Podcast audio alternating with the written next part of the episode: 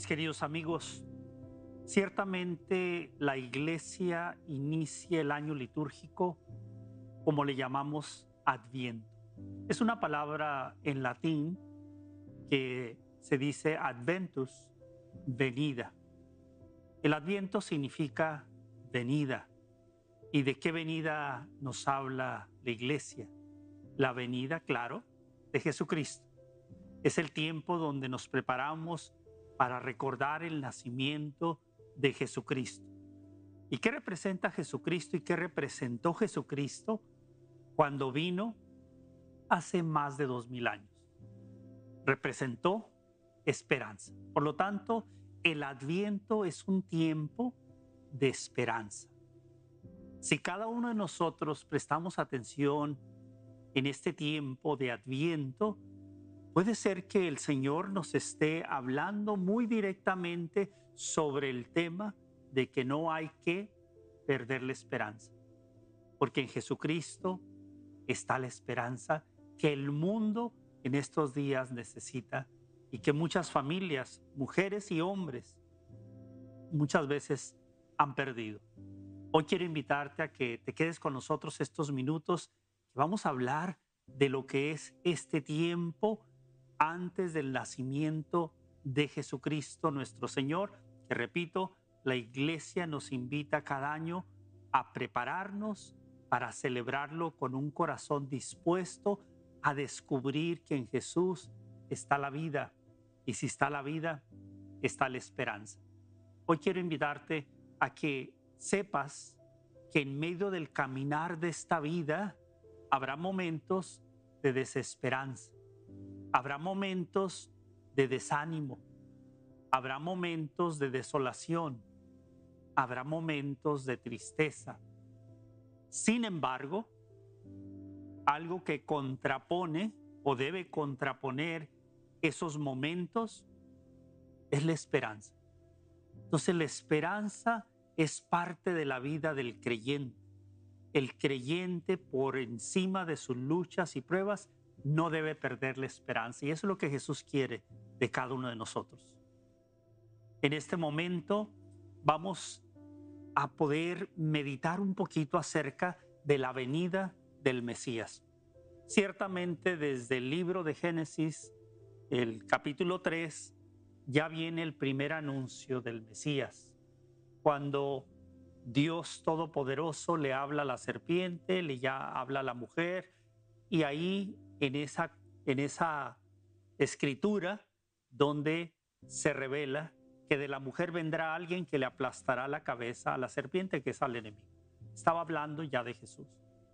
Los profetas en el Antiguo Testamento también anunciaban la venida del Mesías y también podemos encontrar que el profeta Isaías no solamente profetizó del que venía a preparar el camino del Señor, que es Juan el Bautista, pero también en el capítulo 7, versículo 14 del libro de Isaías, ahí hay una profecía que vendrá, ¿quién? El Mesías de una virgen.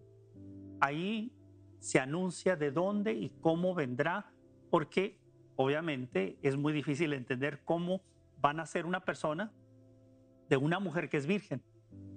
Ya la profecía estaba acerca de la Virgen María. También el capítulo 10 de Isaías nos habla del que ha de venir a reinar, a hacer justicia. Todas estas profecías, ¿qué nos dicen a nosotros hoy? Pues nos hablan de que Dios siempre tiene planes futuros para nosotros. Dios siempre está adelantándonos qué es lo que viene.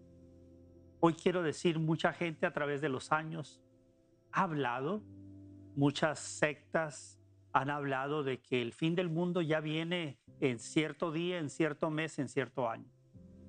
Otras personas de alguna forma han creído que el fin del mundo ya, inclusive hay algunas religiones que citaron el día y, no sucedió. Entonces, ¿qué es cierto que va a venir el fin del mundo? Sí es cierto. Estaba dicho en la palabra de Dios. Es una profecía que no se ha cumplido. Pero una cosa es importante, nadie sabe el día ni la hora. Y eso lo, nos lo dijo Jesús, que nadie sabe el día ni la hora, solamente nuestro Padre. Significa esto que sí va a llegar un día donde se cumplirá esa promesa. Pasaron muchos siglos antes de que se cumpliera la profecía de que el Mesías iba a nacer. Por ejemplo, Isaías vivió unos más o menos 800 años antes de que naciera Cristo. Entonces, lo que Dios promete solamente se da en su tiempo. A Abraham le dijo que iba a ser el padre de una nación numerosa. Cuando le dijo, Abraham ya era un hombre con edad avanzada, ciertamente 75 años, y pasaron 25 años más o menos cuando se cumplió la promesa. Con esto, ¿qué quiere decir? Que el Señor cumple sus promesas. Por lo tanto, cuando llega el tiempo donde se acerca la Navidad, que es el Adviento, empezamos a ver en las casas luces, empezamos a ver en las tiendas adornos, colores. Es un tiempo en el cual para mucha gente es el tiempo de una época de alegría. Y esa alegría no solamente se ve en las luces, en las decoraciones, también una cierta nostalgia que nos recuerda quizás para algunos adultos la niñez. Para muchos quizá se dice que en el tiempo de Navidad, el tiempo de Adviento es un momento muy difícil para muchas personas porque ya no van a poder convivir con algún ser querido que en esta ocasión no estará con él, con ella. Esto nos indica, mis queridos amigos y hermanos, que el tiempo de Adviento puede traernos diferentes sentimientos, pero, pero si vamos a la escritura, que es lo más importante, vamos a descubrir que este tiempo es una venida que nos trae verdaderamente una esperanza, que nos trae una luz de esperanza. ¿Quién no quiere hoy tener esperanza?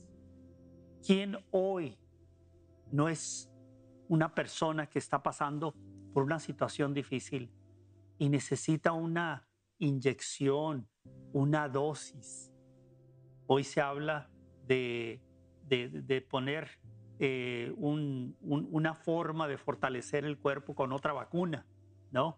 Eh, estamos siempre buscando formas de fortalecer nuestro cuerpo con vitaminas, con ciertas cosas. ¿Cómo fortalecemos nuestra fe? ¿Cómo fortalecemos nuestra esperanza? Poniendo nuestra mirada en el Señor. Pensando por qué vino Jesús a nacer en este mundo. Esa historia no solamente es de ver y contemplar el nacimiento, es de entender que esa historia cambió la historia del mundo y sigue cambiando la historia nuestra cuando reconocemos que esta promesa de Dios se cumplió para que tuviera un efecto en el corazón de, los hombres y de las mujeres. Por lo tanto, para mí recordar la Navidad no solamente me va a dar nostalgia, cuando era niño nunca viví una, eh, prácticamente de niño, una Navidad con mamá y papá en una casa con regalos, no, no pasó eso todas esas navidades siendo un niño de 4, 5, 6, 7 años, la pasé prácticamente debajo de un puesto donde mi mamá vendía en esos días. Eran días de trabajo para mi madre. Entonces, no sabía lo que era una Navidad. No sabía lo que era estar en una casa abriendo regalos. Pero una vez que llegas a conocer quién es Jesús y la razón de su nacimiento, cambia la perspectiva de tu pasado miras tu futuro con esperanza, porque para eso vino el Señor. Hoy tú, ahí donde estás, deja que el Señor hable a tu corazón. Si estás triste, si estás agobiada, si estás viviendo con temor, ¿qué hace la tristeza en la vida de una persona? ¿Qué hace el temor en la vida de una persona? Le roba la alegría de la esperanza. Por lo tanto, el carácter cambia, las actitudes cambian, las decisiones no pueden ser tan certeras cuando estamos pasando por un momento de desolación, de tristeza. Nos sentimos solos, solas. Entonces, son momentos donde el enemigo de nuestras almas nos quiere robar la esperanza. Por lo tanto, no dejemos que eso pase en nuestra vida. Especialmente nos preparamos para Navidad. Mucha gente está más preocupada. ¿Cómo le va a hacer para comprar regalos para sus hijos? No tiene dinero. ¿Cómo voy a hacer para hacer la cena? ¿Cómo voy? O sea, estamos pensando en todo lo exterior y no en el verdadero sentido de lo que es la Navidad. Así es de que durante estos días estaremos hablando del verdadero significado del adviento y de la llegada de la esperanza que es Jesucristo el Señor. Bueno, quien estaba muy atento a la venida del Mesías era un hombre llamado Juan el Bautista. Entonces la iglesia nos recuerda cómo Juan el Bautista vino a preparar a la gente para la venida de la esperanza que es Jesucristo. Y vamos a ir a la Sagrada Escritura en el capítulo 3 del Evangelio de San Mateo. Escuchemos con atención lo que nos narra el evangelista acerca de la venida, que en aquel entonces también el pueblo de Israel estaba en desesperanza y necesitaban que llegara la esperanza. Nos dice así la escritura. En aquel tiempo se presentó Juan el Bautista en el desierto de Judá, proclamando, arrepiéntanse, que está cerca el reino de los cielos. Este es a quien había anunciado el profeta Isaías diciendo, una voz grita en el desierto, preparen el camino del Señor, enderecen sus senderos.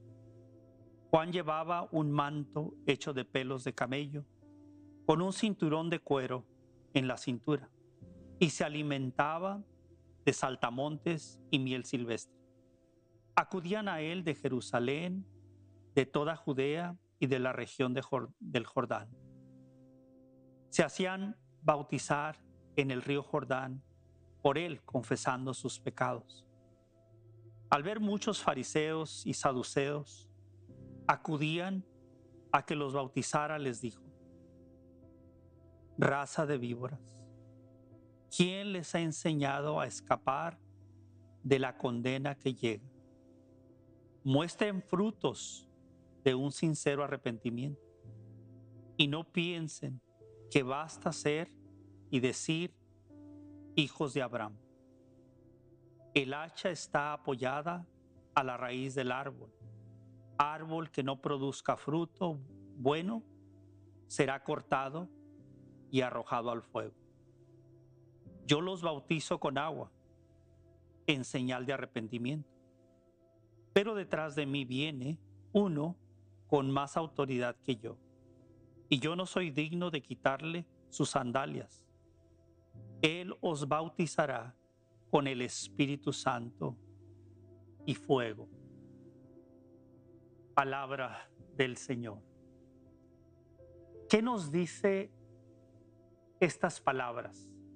Esta palabra de Dios. ¿Qué nos dice hoy a nosotros? ¿Qué les dijo aquellos en aquel tiempo donde Jesús ya estaba en medio de ellos. ¿Qué es lo que hace Juan el Bautista? Es el llamado que todos tenemos como bautizados. Proclamar. ¿Qué dice que estaba haciendo Juan el Bautista? Dice que estaba proclamando, hablando de la venida del Mesías, hablando del que venía a bautizar con fuego. Venía a hablar de él que había venido a salvar la humanidad. Pero ¿qué les dice para, para prepararse para la llegada? ¿Cuáles son las indicaciones de Juan el Bautista? Arrepiéntanse. Ah, ahí entramos que la Navidad, que la celebración que el mundo celebra, por decirlo así, y que muchas veces está más enfocada en el consumismo y no en el verdadero sentido de la Navidad, la Navidad tiene que ver también con arrepentimiento. ¿Cómo podemos conectar el arrepentimiento con la esperanza? Pues claro, cuando uno no está arrepentido y vive en pecado, pues estamos en la desesperanza, porque estamos en una posibilidad de perder la vida eterna y de perder las bendiciones que Dios nos da. Cuando hay un arrepentimiento, cuando le pedimos perdón a Dios, cuando tenemos la confesión, somos liberados. Y en esa liberación, ¿qué, hace? ¿qué pasa con el ser humano? Se renueva la esperanza. Ya no estamos en un camino de temor, en un camino de muerte, sino un camino de vida, un camino de esperanza. Juan el Bautista comienza a decirles, arrepiéntanse. ¿Qué es arrepentirse? Es cambiar de vida de las cosas que no hacemos bien. Si llevo odio en mi corazón contra una persona, si tengo resentimientos de coraje con alguien, si estoy robando, si estoy dañando, pues el Señor me dice, arrepiéntete. ¿Qué es el arrepentimiento? Es reconocer que necesitamos el perdón de Dios y la gracia de Dios. Esto es parte del adviento, es parte de la espera. También recordar que la espera del Mesías, la iglesia nos recuerda que también estamos en la espera de su segunda venida del Señor. Y si no estamos preparados, si viene mañana el Señor, si se acaba el mundo mañana, ¿estaremos seguros que vamos a ser parte del reino de los cielos? Pues si no estamos seguros, hoy el Señor nos llama a preparar nuestro corazón. ¿Y cómo lo preparamos? Arrepentidos. Volviéndonos al Señor, reconociendo que Jesús vino a enseñarnos que nosotros como pecadores somos amados por el Padre. Y Jesús nos muestra con su muerte su amor hacia nosotros los pecadores para que a través del arrepentimiento sepamos que Dios nos abre las puertas del cielo. Entonces está en nosotros vivir en esperanza cuando nosotros damos el paso del arrepentimiento. Aquí Juan el Bautista está hablándole al pueblo de aquel entonces. Dice que venían de diferentes lugares a bautizarse. ¿Qué significaba para ellos el bautizo?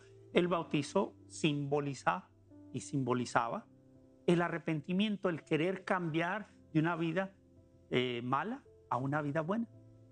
Entonces Juan el Bautista les hablaba de que se acercaran a Dios. Entonces que venían de diferentes lugares al río Jordán. De hecho, también llegó un día Jesús a ser bautizado por él.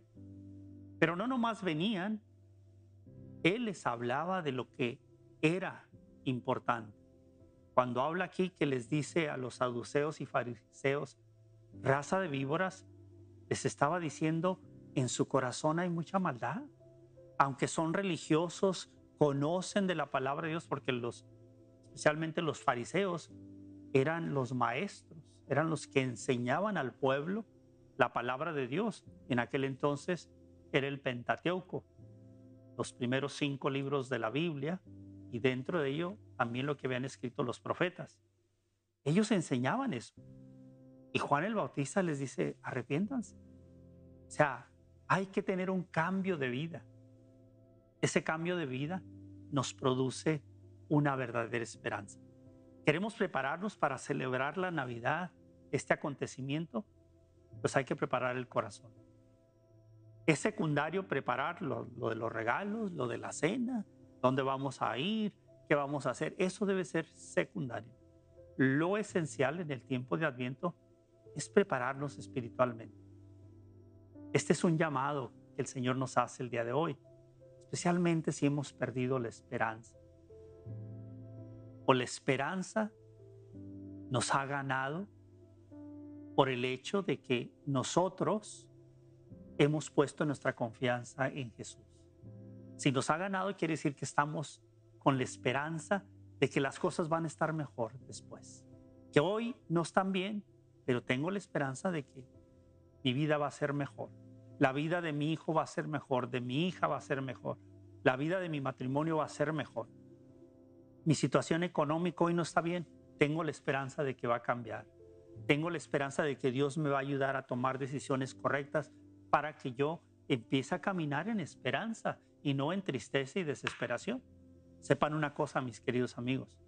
Cuando uno no tiene esperanza, uno está mucho más vulnerable a tomar decisiones que van a ser equivocadas y nos van a poner todavía más en una situación más difícil. Cuando una persona está más abierta a la esperanza, a la confianza en Dios, sabe tomar decisiones más correctas, más acertadas. Entonces, no debemos estar en un estado de desesperanza.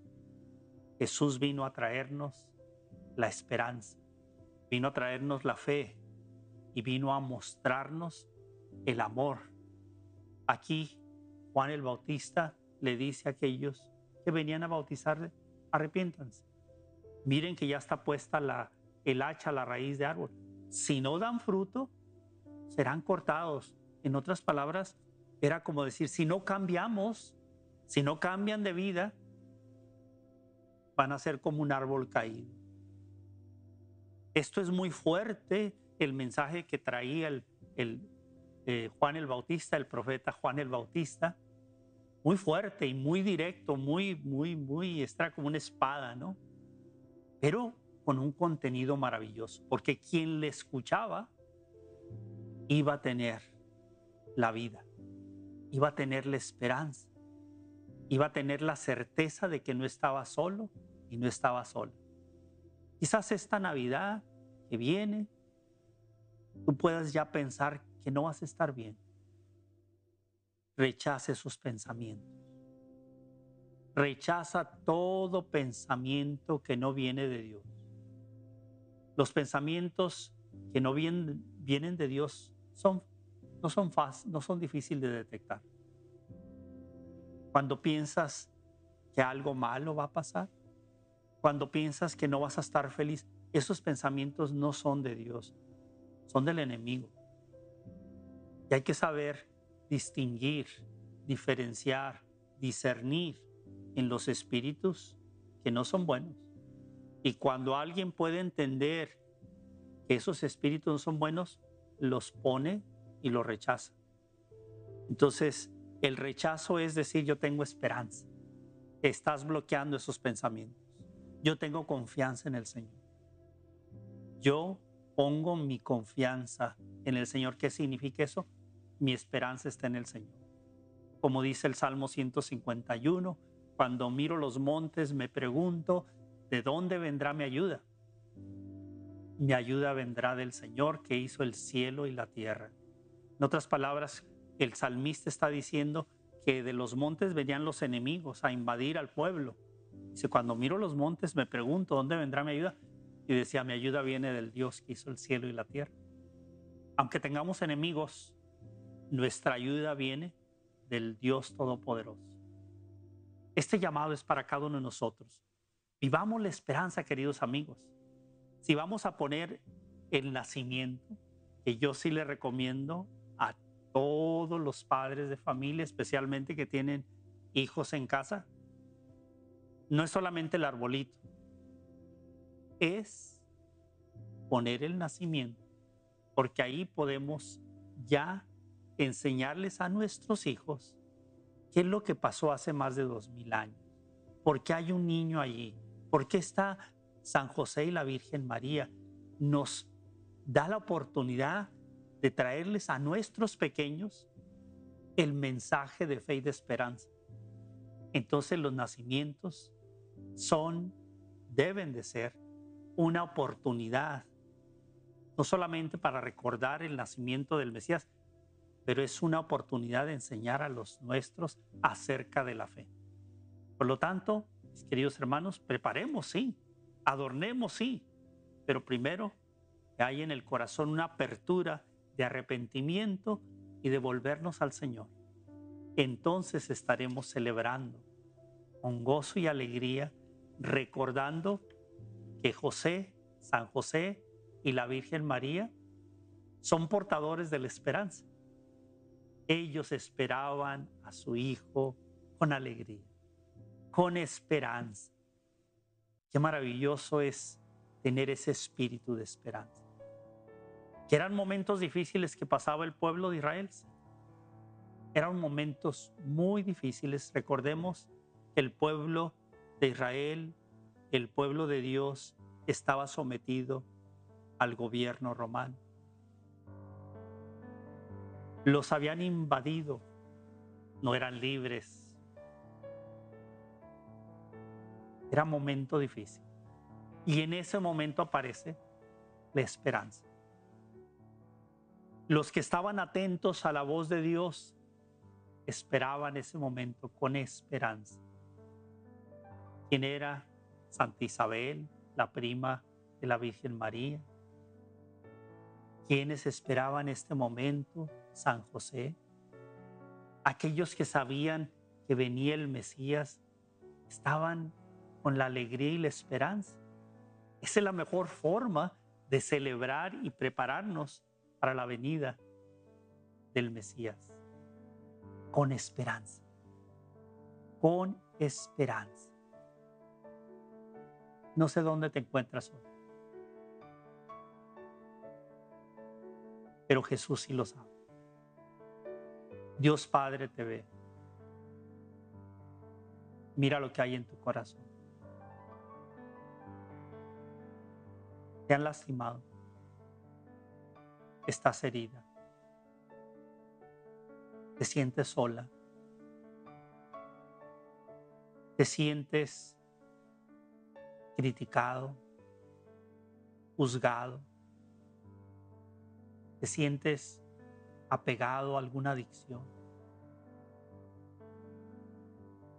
Y eso te lleva a la desesperanza. Sabes de Dios, pero te cuesta aplicar la vida que Dios quiere que, vivas en tu vida diaria. ¿Qué vas a hacer? ¿Qué debes hacer? Pues hoy el Señor te, te indica qué debes hacer mira al Mesías, mira al que trae consigo la esperanza. Imitemos a aquellos que esperaron a Jesús con la alegría y el gozo. ¿Dónde nació Jesús? No nació alrededor de su familia, me refiero donde vivía en Nazaret. Ciertamente, donde ¿Dónde nació Jesús? En un pesebre, en Belén. No era la ciudad donde ellos vivían. Llegaron a un pueblo donde era el lugar donde había nacido San José. Pero no era su ciudad donde habitaban. Y no había lugar donde quedarse. Y el camino que hicieron desde Nazaret a Belén fue largo y la Virgen iba embarazada, pero iban con esperanza. Aquel entonces no había una forma de transporte, era caminar, ir en algún, eh, en algún, en algún animalito para llegar, pero iban sufriendo y batallando, pero con esperanza. Llegó el momento del nacimiento, no había lugar. Hubo por ahí un, un establo, un establo. De seguro que ese nacimiento fue una alegría, una esperanza que llenó sus corazones, porque lo que les faltaba fue súper compensado con lo que llegó el regalo maravilloso de la vida de ese niño. Puede ser que no tengas también nada, pero lo más importante en una Navidad es recibir al niño Jesús en tu corazón. Prepara el camino. Prepara tu corazón para esa venida. Y verás que encontrarás hoy. No tienes que esperar hasta el día del nacimiento. Hoy podrá venir una luz de esperanza y el nacimiento de Jesús no, no necesariamente tiene que ser el 25. El 25 de diciembre puede ser hoy para ti. Nace la esperanza.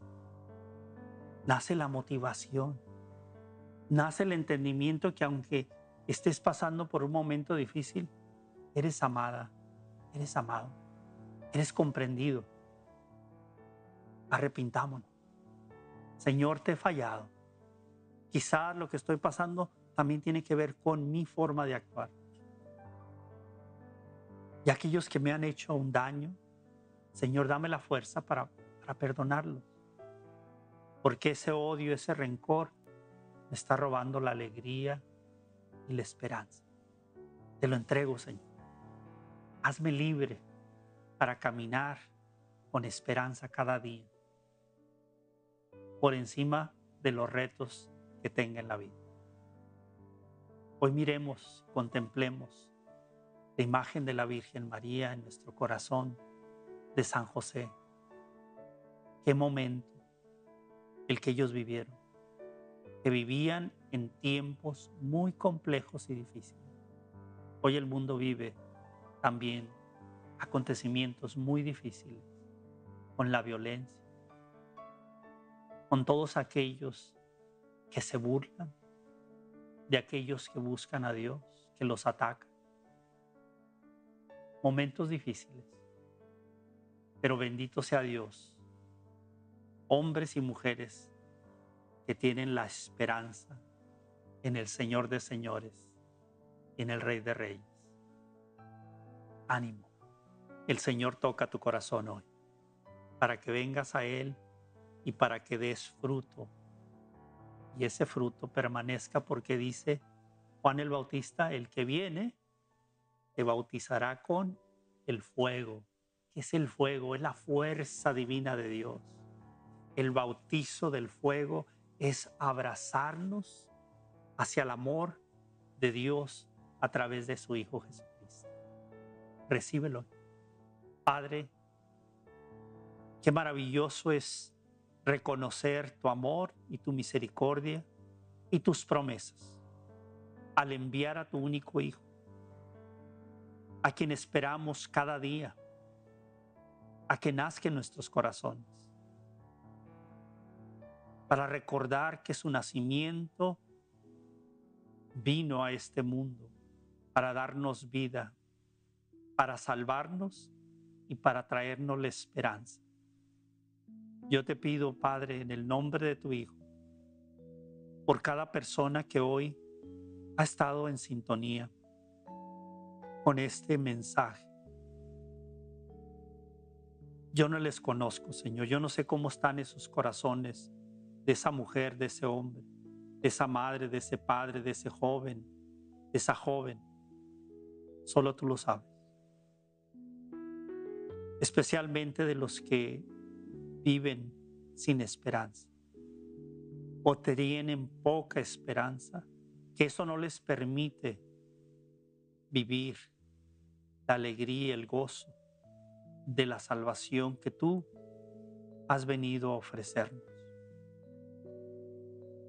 Señor, levanta a tu pueblo, así como Juan el Bautista vino a preparar el camino, vino a anunciar y proclamar que el reino de los cielos estaba cerca, que eras tú que representa la esperanza, la vida, la salvación de la humanidad. Hoy venimos a ti, Señor. Señor Jesús, lléname del fuego de tu amor por medio de tu Santo Espíritu. Rompe las cadenas que me atan a este mundo y a las cosas que me privan de, de tener libertad. Purifica mi corazón para así prepararlo para que tú entres. Sé que eres un Dios de misericordia y que has venido, Señor Jesús, para comprarnos con tu sangre preciosa que derramaste en esa cruz para obtener ese regalo de la salvación. donde nos ofrece la vida y la vida eterna. Sana, libera y transforma. Con el arrepentimiento te decimos, Señor, perdón. Ayúdame, Señor, a cambiar mi forma de ser